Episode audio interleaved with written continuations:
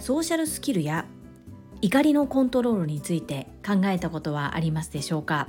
私は自分が子供を産まなければそういった言葉あまり気にしなかったかもしれません。本日は次男のソーシャルスキルトレーニングに帯同しての所感をアウトプットいたします。どんな立ち位置の方にもご活用いただける内容だと思いますのでぜひ聞いてみてください。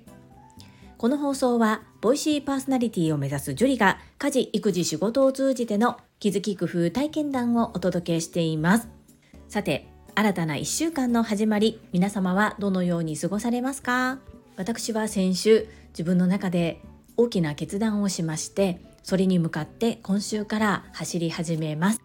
本題に入る前にご案内をさせてください。このチャンネルでは個人スポンサーさんを募集しております。ご自身の PR、何かのご紹介、そしてどなたかの応援、どういった形でもご活用いただけます。概要欄にリンクを貼っておりますので、ぜひ一度覗いてみてください。どうぞよろしくお願いいたします。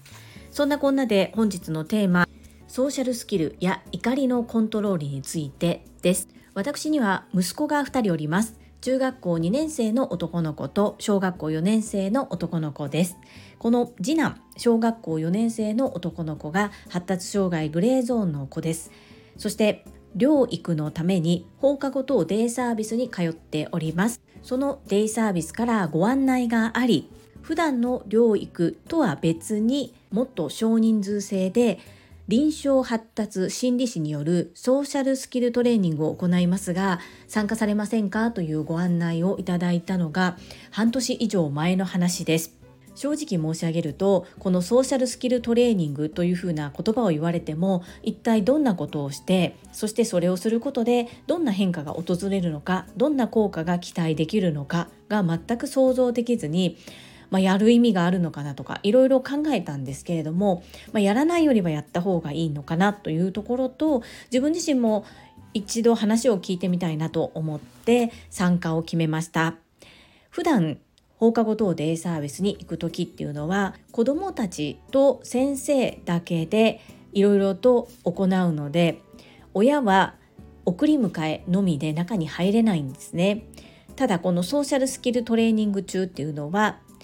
違う別室でズーム越しに子どもたちがどのような対応をしているのかどんな受け答えをしているのかっていうのは大人が観察してでそれを自宅に持ち帰ってどのように子どもたちが自立していくために弱いところは強化し強いところはもっと伸ばすことができるのかっていうのを親と先生と子どもそれぞれの立場で考えて成長していくというものです。本日は3つに分けてアウトプットをさせていただきます。1つ目がソーシャルスキルトレーニングとは、2つ目、アンガーコントロールマネージメントってなーに、最後3つ目は私が参加しての所感です。まず1つ目のソーシャルスキルトレーニングとはです。次男が通っている放課後等デイサービスでは定期的に少人数制のソーシャルスキルトレーニングを実施されていてどんな方どんなお悩みの方が参加されるかというと大きく分けて5つあります1お話が一方的人の話が聞けない2衝動性があり席に座っていられない。3自分の思いや他人との折り合いのつけ方が分からず苛立ってしまう。4自分の中にある気持ちを言葉や態度で他の人にうまく伝えることができない。5感覚過敏のため本人も気づかないうちに周囲の音や光のストレスを蓄積させてしまう。このようなお困りごとがある方がソーシャルスキルトレーニングを受けると少しずつ自分のそういう気持ちと向き合えるようになって自分で自分のコントロールをする術を身につけていくようなトレーニングです。こちらのデイサービスでは主に3つ絵カードすごろくや人生ゲームなどのテーブルゲーム、ワークシート、これらを活用して少人数でグループワークを行うことでセッションをし、その中で立ち居振る舞い、自分がどうすればいいのか、どうすれば気が収まるのか、どのように対応すればよかったかということを学んでいきます。2つ目のアンガーコントロールマネジメントテナーニですこのソーシャルスキルトレーニングの中に自分の怒りとどのように向き合うのかっていうことも含まれています怒りに振り回されるのではなく状況や必要に応じて怒りを適切にコントロールしうまく付き合っていけるようにするための心理教育トレーニング法のことをアンガーマネージメントというそうでうちの次男で言うとあまりこう家で怒りを爆発させるっていうことがないんですね。私自身もあまり次男に怒った記憶もないですし怒り方注意の仕方っていうのもものすごく繊細なので上のことは全く違い臨床発達心理士の先生がおっしゃるにはこの怒りっていうのはやっぱり出さずに貯めることは良くないそうです。では出し方として大きく物に当たって物を破損させてしまったり人に当たってしまって人を傷つけてしまったりということがあっては困ります。では自分の怒りを0から10までの数字で置き換えるとして例えば3の位置にある時は大きな声を出せば自分はすっきりする。7の位置にある時は枕を思いっきり殴ればすっきりする。などこう自分の怒りとどのように向き合って我慢するのではなく物や人に当たらずにどのように解決していくのか。よく私の唯一無二のメンターでいらっしゃる朝倉千恵子先生がおっしゃるのが自分の機嫌は自分で取る。でその通りだなと思うんですね。で特に楽しいこと嬉しいことは全然もうものすごく喜んだりものすごく楽しんで周りにも被害を与えませんよね。そこはいいんですが怒りそして悲しみこの感情を自分で味わい尽くしてどう自分の中で処理するのかここのやり方自分の心の持っていき方というのを学びます。最後3つ目は参加してみての私の所感です。これ発達障害の子だけではなくってどんな方にも活用できる方法ではないかなと思いながら聞いていました。全10回で終わるのですが私実は今回8回目にして初めて帯同で行かせていただきました。オンライン版 TSL の受講期間と重なったため土曜日ちょうどこの次男のソーシャルスキルトレーニングの日とかぶっていたために主人の母が送り迎えと帯同っていうのをしてくれていました。本当に感謝しかありません。主人の母も次男のことはよく分かってくれていてそしてその活動内容や学んできたことも私にシェアしてくださっていたのでとても分かりやすく入っていけました。私が帯同するのは残り2回となるのですが初めて入ってみてすごく学び多いなというふうに思います。そしてグループワークですのでお子様それぞれの特性が違いそしてお母様方の考えも皆さん違うので面白いなと思いながら話を聞いていました。この講座を親子ともに受けた後にたまたまなんですがボイシーフェスのステージ B 企業分析ハックさんと虹色の朝日きみかさんとの対談を聞いたんですね。そしてこのきみかさんのお子様が発達障害ということで泣きながらの対談だったんですけどもう本当に私も感情移入してしまって一緒に泣きながら拝聴していました。私もこうキミカさんほどではないのですが次男の発達障害のことについて周りに理解を求めるというよりは、まあ、こういう子もいるんだよっていうことそして同じような立場のお父さんお母さんのまあ、勇気づけと言いますか一人じゃないんだよっていうふうに思ってもらえたらいいなと思ってある意味こう覚悟を決めて発言発信をしているんですけれどもきみかさんの場合は YouTube でお子様の顔出しもされていたりということで名目は子供のためそして同じようなお父さんお母さんのためというふうに言いつつも実は自分のためにやってしまっていて子供に迷惑をかけてしまっているんじゃないかというふうな思いに苛まれていてどこまでどのようにこのまま発信を続けていったらいいのかっていう風な胸の内を聞かせていただきました。私が思うにきみかさんの発信で救われているお父さんお母さんたくさんいらっしゃると思うんですね。ですが当事者としての思いっていうのも私も次男が発達障害グレーゾーンということで同じような立場にいるからこそ分かることもあってすごく胸が締め付けられるような思いで拝聴しました。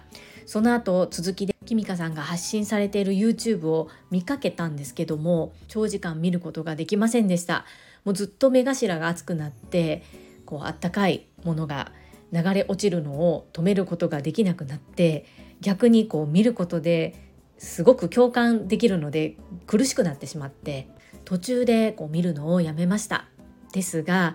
同じような立場で頑張っている方がいるっていうことを知ってはいましたけれども実際にその方の発信に触れることで私自身も一人じゃないこうやって頑張っているお母さんがいるし自分自身も何かもっとできることがあるのではないかという思いにさせていただきました。対談相手の企業分析ハックさんも企業分析ハックということで普段はこうビジネスの話をしているんですけれども幼少期友達がなかなかできなかったことや6年間一貫教育のいい中高に行ったがために合わない人間関係に苦しむ自分とそこに申し訳ないなとお母さんのことを思っていたというところ普段のご様子からはわからない胸の内や幼少期のお話を聞くことができました。これ私は中2の長男が小学校の時にいじめにあったことをきっかけに中学受験を目指したのでこの企業分析ハックさんの気持ちが少しわかるというかあーっていう感じなんですよね。学校選びを間違えてしまうとやっぱり親も良かれと思ってやっているんですが